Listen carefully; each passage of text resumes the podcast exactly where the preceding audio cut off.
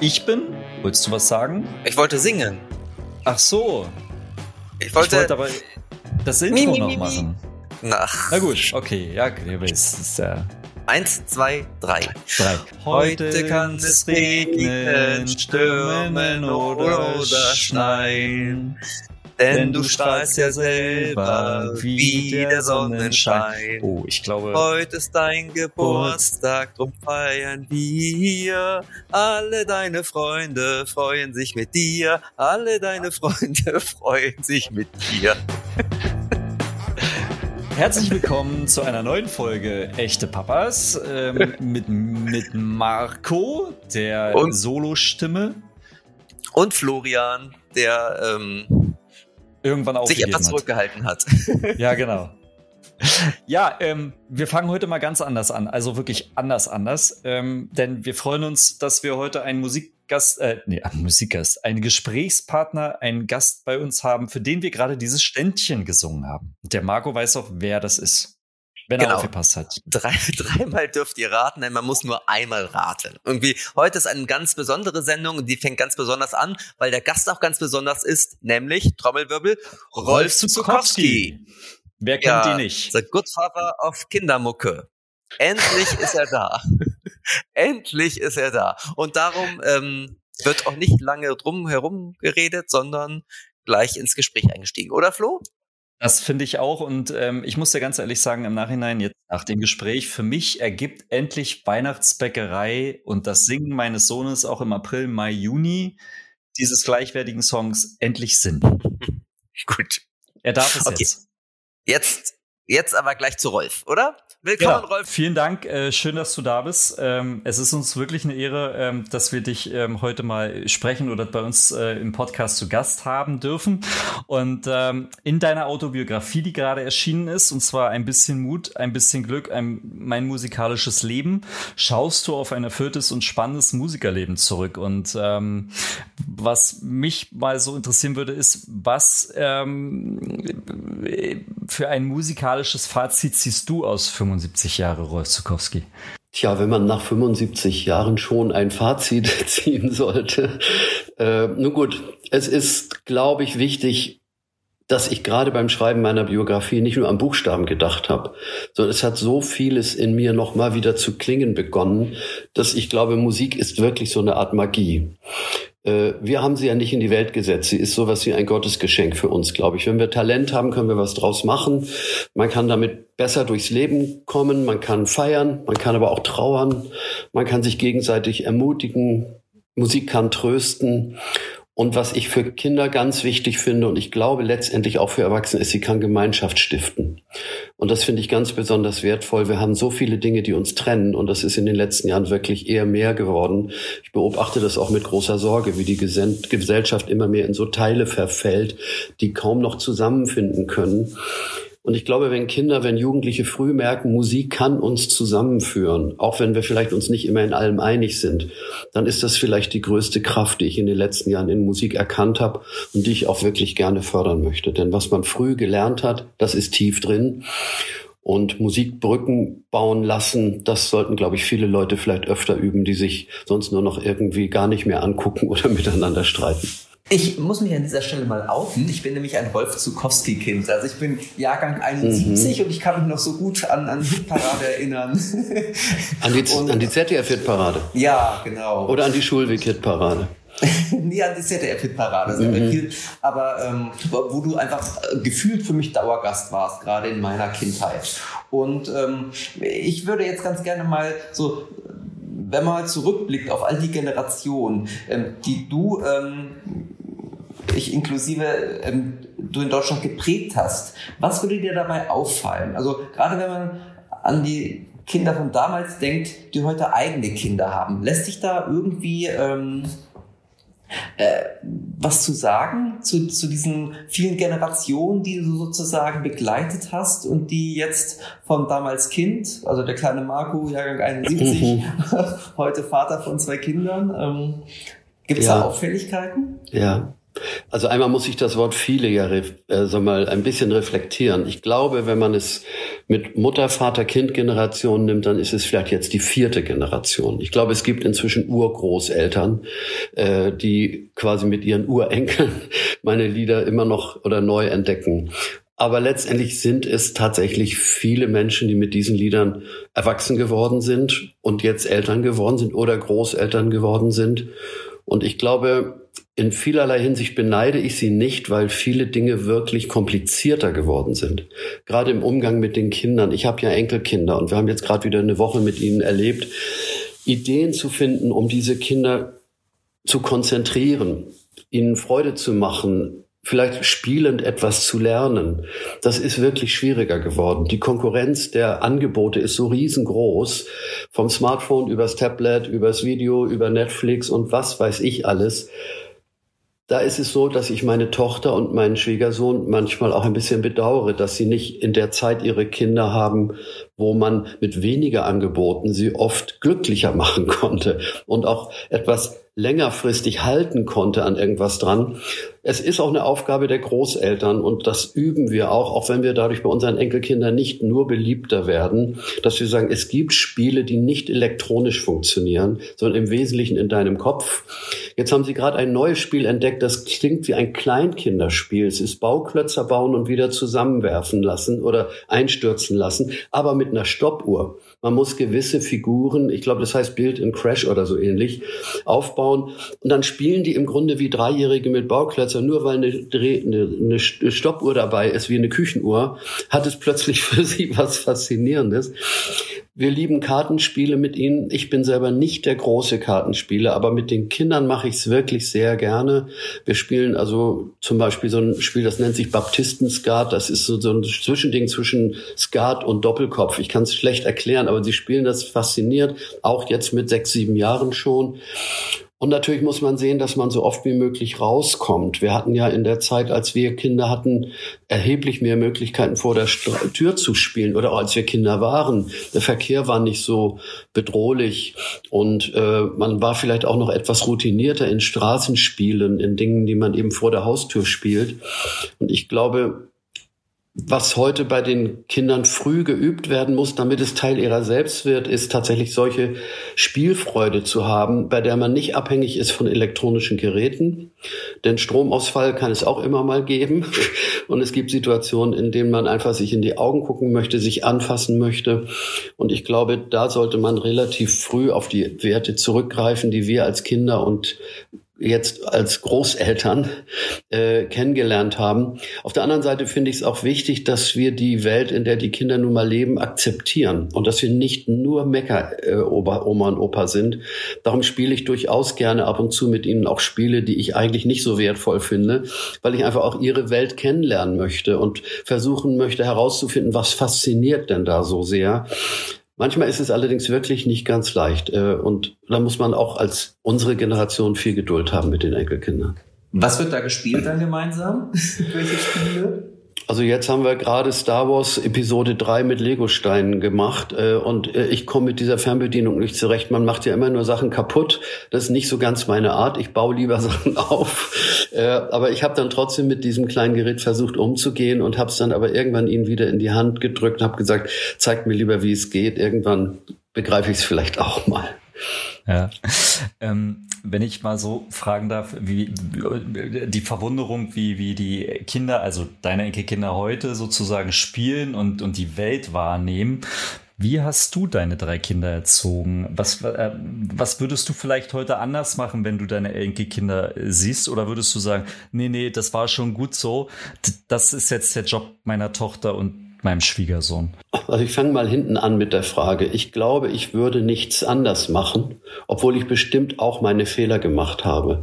Aber man steht irgendwann in der Situation, man ist entweder spontan oder man wägt ab, man denkt nach und dann entscheidet man sich und dann ist es nun mal so. Und ich glaube, sich nachträglich Vorwürfe zu machen, bringt einen eigentlich nicht weiter. Ich glaube, man kann immer nur aus der jeweiligen Lebenssituation heraus nach vorne die Dinge besser machen. Das, was mal geschehen ist, ist nun mal geschehen. Ich mache mir allerdings wirklich keine schweren Vorwürfe. Ich wüsste im Moment keine Situation, in denen ich glaube, meinen Kindern oder Enkelkindern zu ungerecht gewesen zu sein.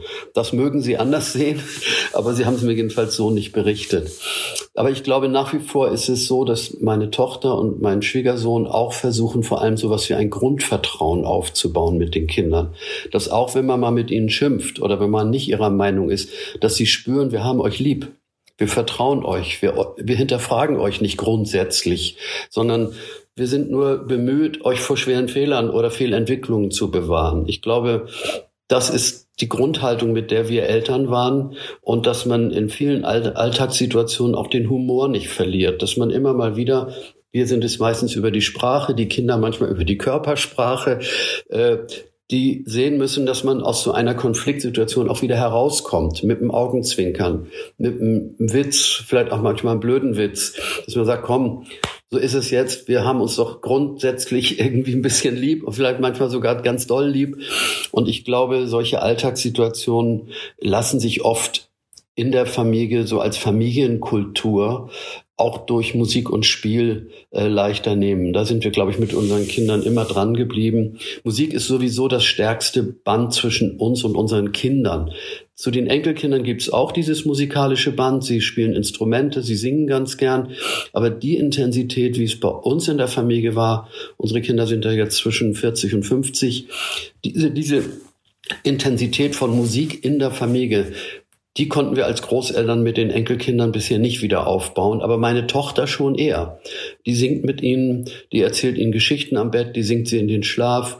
Und ich glaube, das ist dann vielleicht auch noch mehr die, die Elternaufgabe, die Musikalität, die in diesen Kindern angelegt ist, äh, zum Blühen zu bringen. Jedes Kind ist anders. Und wir dürfen nicht erwarten, dass unsere Enkelkinder genauso sind wie unsere Kinder. Das sind eigenständige Persönlichkeiten. Bei manchen Entwicklungen ist man begeistert. Bei anderen denkt man sich, na, wohin soll das wohl noch führen? Aber mit der Frage ist man dann manchmal eben auch lieber für sich und diskutiert das nicht zu Ende. Dann die Entwicklung wird sich ja zeigen. Mhm.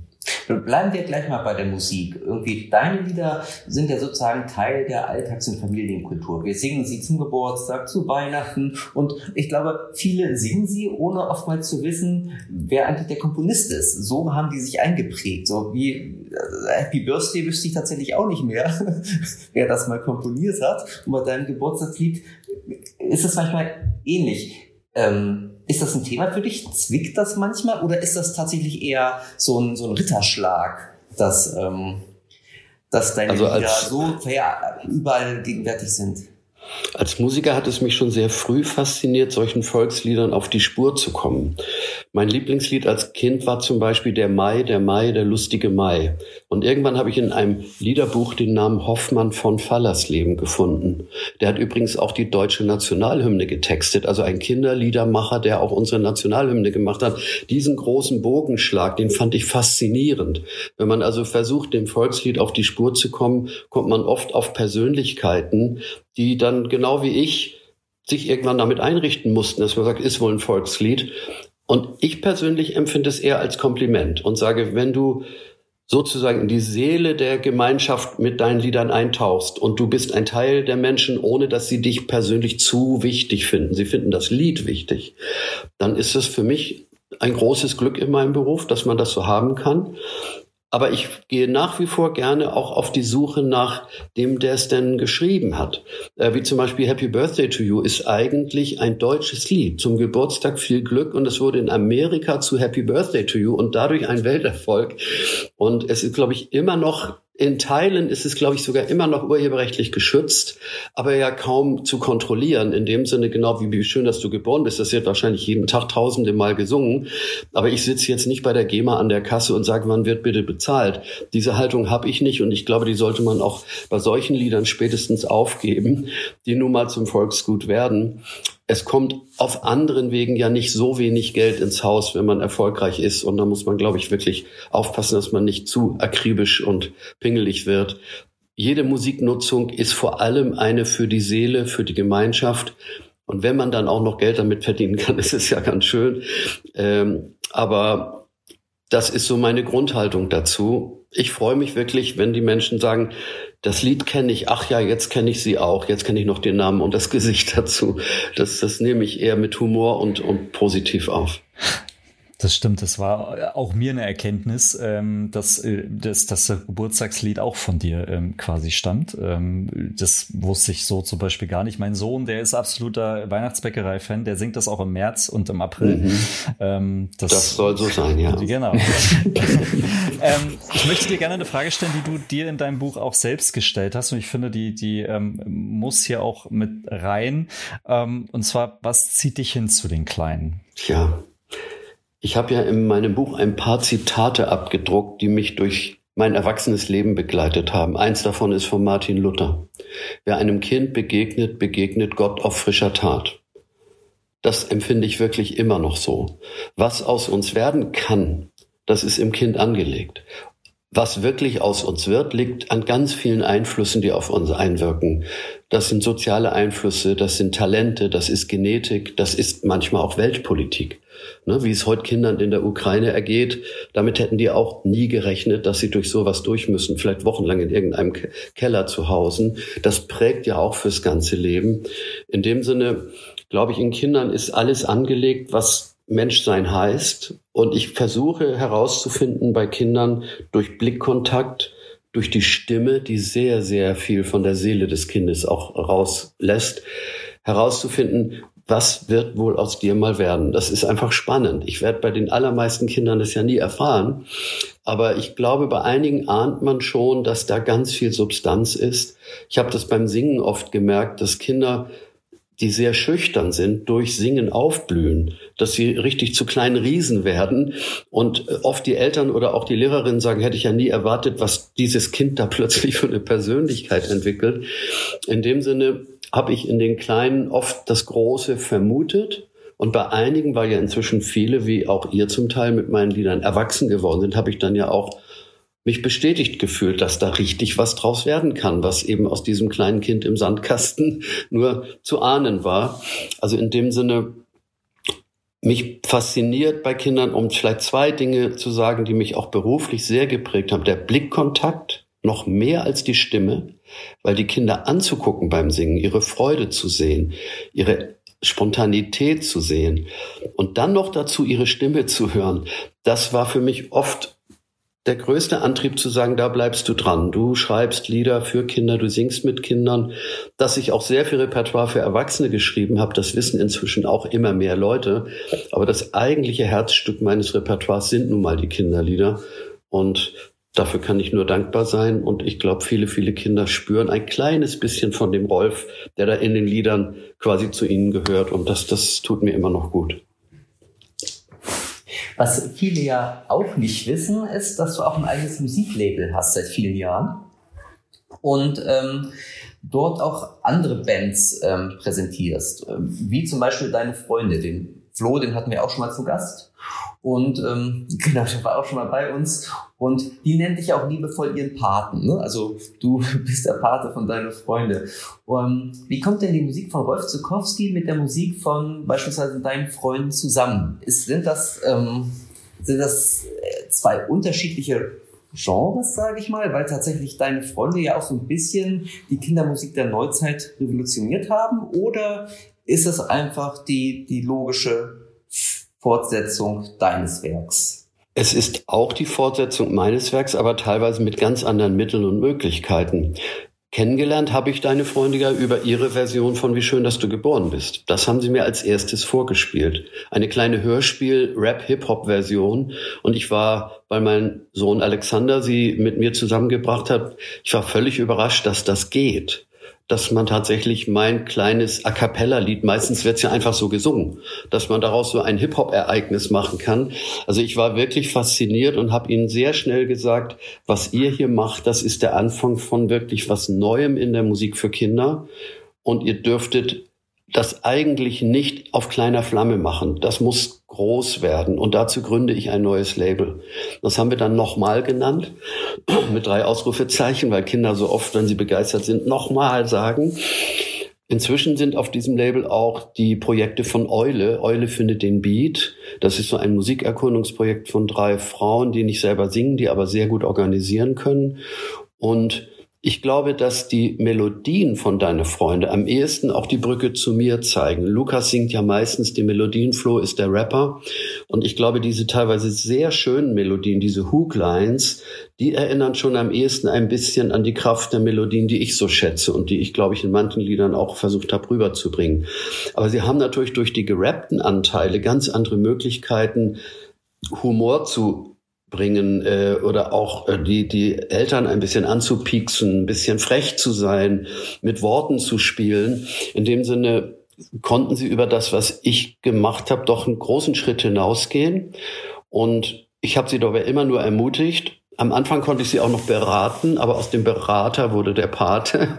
Denn die sind zwar nicht beratungsresistent, aber sie brauchen mich ehrlich gesagt nicht mehr so richtig. Ab und zu fragen sie mich noch, zum Beispiel wenn es um den Titel eines Albums geht oder das Albumcover oder auch die Single-Auswahl.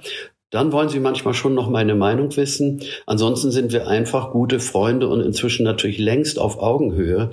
Sie sind ja, was das Live-Geschäft angeht, wenn ich das mal so nennen darf, die sind ja das erfolgreichste, was es im Moment in der Musik für Kinder und Familien gibt. Und dass ich das ein bisschen mit auf den Weg bringen konnte, das gibt mir ein gutes Gefühl. Und bei Eule ist es übrigens sehr ähnlich. Eule findet den Beat ist ein ganz hervorragendes Musikprojekt für Kinder. Inzwischen arbeiten sie an ihrem vierten Album. Und dieses Label nochmal ist so ein bisschen eine Experimentierstube gewesen. Inzwischen ist es aber ein richtiges Standbein der neuen Musik für Kinder. Und ich finde den Brückenschlag zu den Eltern bei Deine Freunde sehr wichtig. Der hat mir auch immer sehr, sehr viel bedeutet. Ich glaube, dass das auch oft unterschätzt wird. Wenn man die Eltern hat, sie, sie müssen sich nicht immer gelobt und gepinselt fühlen. Sie können sich auch gerne mal so ein bisschen angegangen fühlen und über sich selber nachdenken. Das habe ich ja auch in Liedern gemacht. Die perfekte Familie zum Beispiel ist so ein Beispiel. Äh, ich glaube, das macht letztendlich die Künstler dauerhaft erfolgreicher, wenn sie nicht nur die Kinder haben, sondern auch die Eltern, aber die Kinder in den Vordergrund stellen. Und das können deine Freunde wirklich perfekt. Das kann man nicht anders sagen. Das heißt, sie machen das konsequenter, die Elternansprache, als du das damals in deiner Hochzeit gemacht nein, hast. Nein, nur mit anderen Mitteln, nicht konsequenter. So, ich gehe mal zurück. Wir haben ja über diese Generationen gesprochen. Meine Vogelhochzeit ist auch ein Elternalbum. Da wird eine Familie gegründet, da wird ein Kind aufgezogen, da lässt man am Kind das Kind gehen, weil es groß geworden ist. Das ist nicht nur eine Kinderplatte gewesen und so zieht es sich bei mir bei ganz vielen Liedern durch eine zweite Ebene, dass ich auch immer die Eltern im Blick hatte, aber nicht bei jedem Lied. Das pureste Kinderlied, das ich geschrieben habe, heißt, glaube ich, ich baue mir eine Höhle. Das ist wirklich ein richtiges Kinderlied. Darüber kann man sich als Eltern freuen, aber in die Höhle passt man meistens gar nicht rein, weil sie manchmal unter einem Küchenstuhl stattfindet. Das ist schön, dass du auch weiterhin eigentlich, wenn man so will, schon die Musik ähm, unserer Kinder mitprägst und vor allen Dingen vielleicht dann auch deren Kinder. Ähm, aber du wurdest ja auch geprägt. Das ist ja nicht so, dass, dass die Musik quasi auf dich zukam. Und ich habe da in deinem Buch, und das fand ich sehr, sehr spannend, weil du bist sehr eng mit Hamburg verbunden, genauso wie wir das auch sind. Und ähm, wenn ich da kurz mal zitieren darf, ähm, in den frühen 60ern überschlugen sich die Musikimpulse und dann sollte das eigentliche Ding kommen Beat. Mit den ersten Songs der Beatles war es 1962 endgültig passiert. Mit meinen bis dahin immer recht guten schulischen Leistungen ging es zeitweise bergab. Ähm, ich glaube, das ging uns wahrscheinlich auch so, wenn irgendwie eine Lieblingsband wieder was Neues rausgebracht hat. Aber ähm, wie sehr haben dich die Beatles denn geprägt? Ähm, mal unabhängig davon, dass die wahrscheinlich Generationen noch in die Zukunft geprägt haben, aber gerade dich speziell auf deine Musik, auf dein Musikschaffen. Ja, als die Beatles ein neues Phänomen waren, da konnten das sehr viele Menschen nicht richtig verstehen und andere äh, haben das als, als Offenbarung wahrgenommen. Für mich war es eher eine Offenbarung. Denn die Rhythmik der Beatles war eine andere als die vom Rock'n'Roll. Ich war nie so ein großer Elvis-Fan ein bisschen Chuck Berry-Fan und die Beatles ja auch übrigens. Roll over Beethoven war ja einer ihrer großen ersten Songs. Ich fand aber diese Verbindung von Melodie und Rhythmus bei ihnen so faszinierend. Äh, wenn man so einen Song wie She Loves You hörte oder Please Please Me, diese eigentlich eher schlichten Liebeslieder der ersten Jahre, da war was drin, das hatte der Schlager nicht, das hatte auch Frank Sinatra nicht. Also es war wirklich eine neue Dimension und die kam ja dann fast parallel mit der neuen Folk-Music von Bob Dylan, von Joan Baez, von Donovan. Da waren dann eher die Melodien und die Erzählebenen stark. Bei den Beatles war es eigentlich eher die Rhythmik und die Melodie. Und ihre Erzählebene wurde aber immer intensiver. Und darum ist, glaube ich, ein Vergleich erlaubt zwischen ihrem und meinem Repertoire von den eher schlichten Kinderliedern bis hin zu Erwachsenenliedern, die sehr reflektierend sind bei mir. Songs wie Einmal Leben, Zweimal Leben gibt es nicht. Oder ein Lied, das zu Trauerfeiern gespielt wird, wie drüben. Diesen großen inhaltlichen Bogen und möglichst auch musikalisch dann ausgewogenen Bogen, den haben die Beatles mir vorgemacht. Letztendlich Sgt. Pepper, das ganz große Pop-Ereignis. Was haben sie da gewagt mit A Day in the Life zum Beispiel? Das ist ein unglaublicher Song. Sowas hatte man ja überhaupt noch nie gehört, schon gar nicht den Klavierausklang von über einer Minute. Also ich glaube, sie haben mir immer Mut gemacht, etwas zu wagen bin nicht ganz so politisch geworden wie John Lennon, obwohl ich auch einige politische Aspekte in meinen Liedern drin habe, vor allem den Kindern zuliebe, zum Beispiel das Lied Deutschland deine Kinder als quasi Kindernationalhymne. Aber ich habe die Beatles immer als den wichtigsten Einfluss in meiner eigenen musikalischen Entwicklung behalten. Gestern habe ich gerade eine Dokumentation von Simon und Garfunkel gesehen bei Arte, sehr sehr sehenswert. Da habe ich gemerkt, bei denen steckt auch ganz viel von dem drin, was mich zutiefst berührt hat, nämlich starke Melodien, Zweistimmigkeiten und Botschaften, die verheiratet zu sein scheinen mit der Melodie. Und das ist für mich bei den Beatles auch immer so gewesen. Es gibt übrigens eine Aussage von Björn Ulvaeus von ABBA, der gesagt hat, für uns war es immer wichtiger, dass die Verse gut klingen. Der Refrain trägt sowieso. Und so ist es auch bei den Beatles. Äh, wenn nur ein Refrain dasteht, wie es heute oft im Schlager und Pop so ist, dass man sagt, okay, da kommt eine Strophe und die läuft ja auch irgendwie und jetzt kommt der Refrain, jetzt können alle mitsingen. Nein, bei den Beatles und bei ABBA können immer alle alles mitsingen. Also bei fast jedem Song. Und das war für mich auch oft wirklich ein Vorbild. Habe es nur nicht so bewusst im Kopf gehabt. Ich habe es einfach nur gefühlt.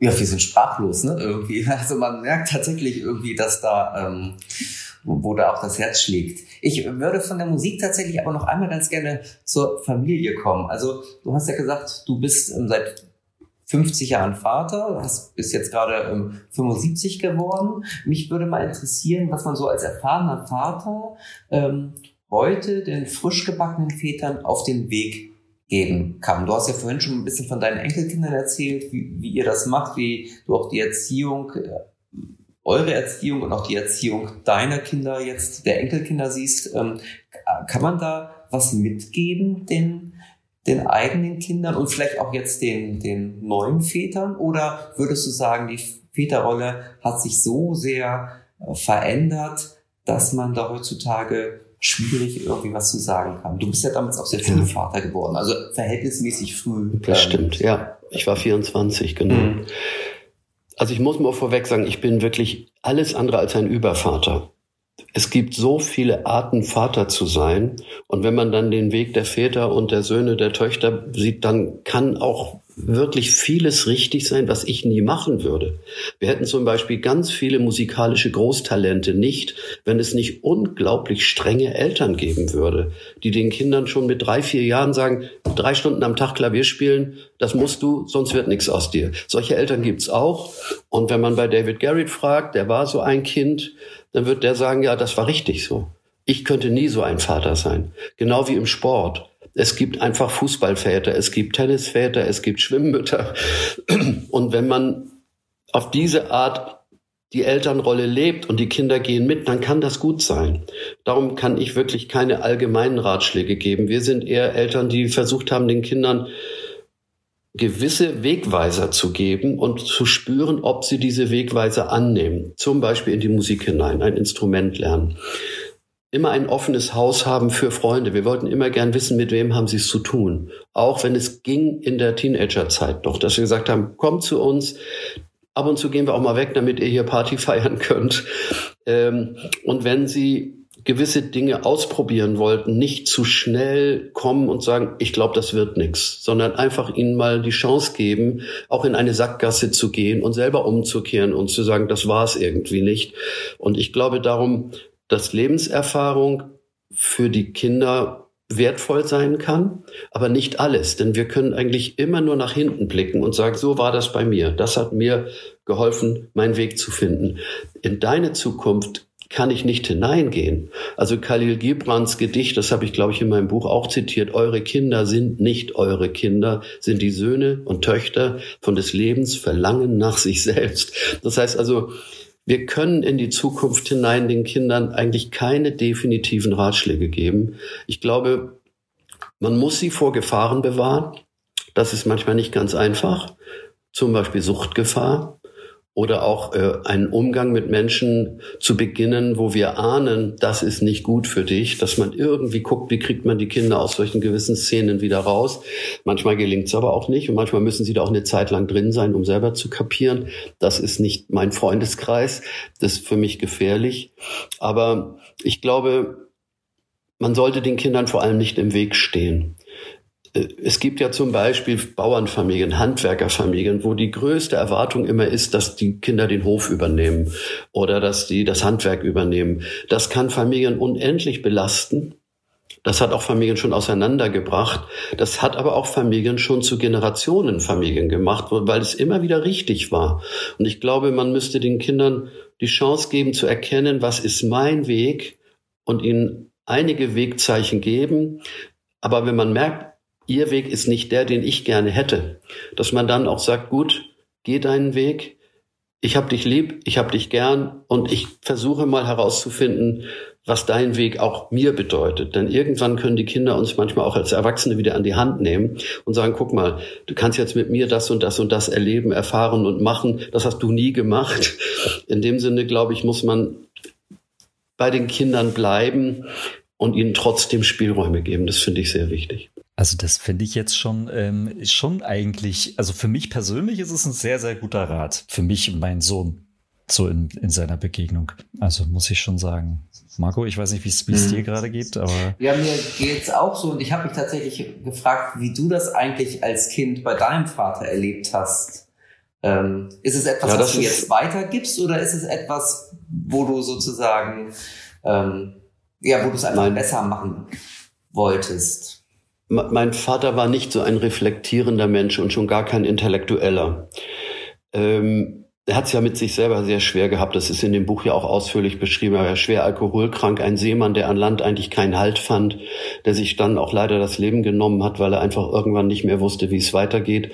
Also mein Vater hat mir nur mit einfachen Worten Mut gemacht. Er ist hat gerade noch mitgekriegt, wie ich die Gitarre hatte und Gitarre gelernt habe. Die hat er mir ja übrigens auch geschenkt und hat dann beobachtet, was macht der Junge daraus und hat mir eigentlich immer Zeichen gegeben, mach das weiter. Ist irgendwie gut, was du da machst. Ich verstehe das zwar nicht so ganz, aber mach das weiter.